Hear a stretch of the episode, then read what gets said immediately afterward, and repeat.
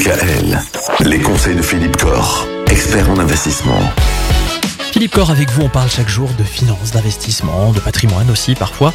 Aujourd'hui, on va parler un peu d'inflation, parce que c'est vrai que l'inflation est de retour depuis quelques mois. Est-ce que ça change quelque chose réellement pour l'épargne des Français? Et est-ce qu'on peut s'organiser par rapport à tout ça? Euh, Oui, bonne question, Michael. C'est vrai que depuis pas mal de presque d'années, hein, puisque là, on va dire que depuis 2021, même 2020, on avait des taux de rémunération d'épargne qui étaient très très faibles, hein, avec des niveaux d'épargne à moins de 1%. Et là, avec cette inflation, effectivement, les choses changent. On a des rémunérations aujourd'hui, même sur les l'épargne réglementée, qui ont progressé assez sensiblement. Alors, qu'est-ce que ça change? Ben, Ça change effectivement qu'aujourd'hui, la règle numéro un, c'est de ne plus laisser dormir son argent sur ses comptes courants.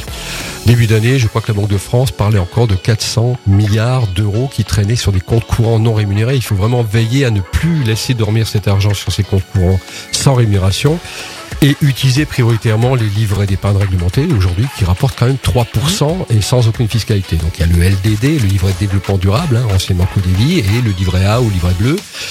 Quand même 45 000 euros qui peuvent être placés comme ça à 3% sans impôt par un particulier.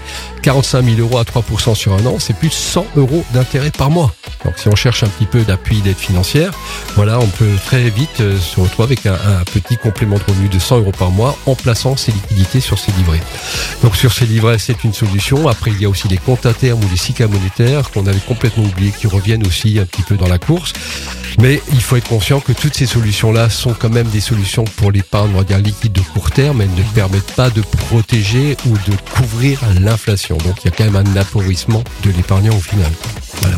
Alors demain justement, on va parler peut-être de l'épargne à un peu plus long terme j'imagine. On pourra en parler ah, avec plaisir, Michael. Tout cela toujours lié évidemment à l'inflation et, aux modifications qu'elle apporte sur les taux de rémunération. À demain, Philippe. À demain, Michael.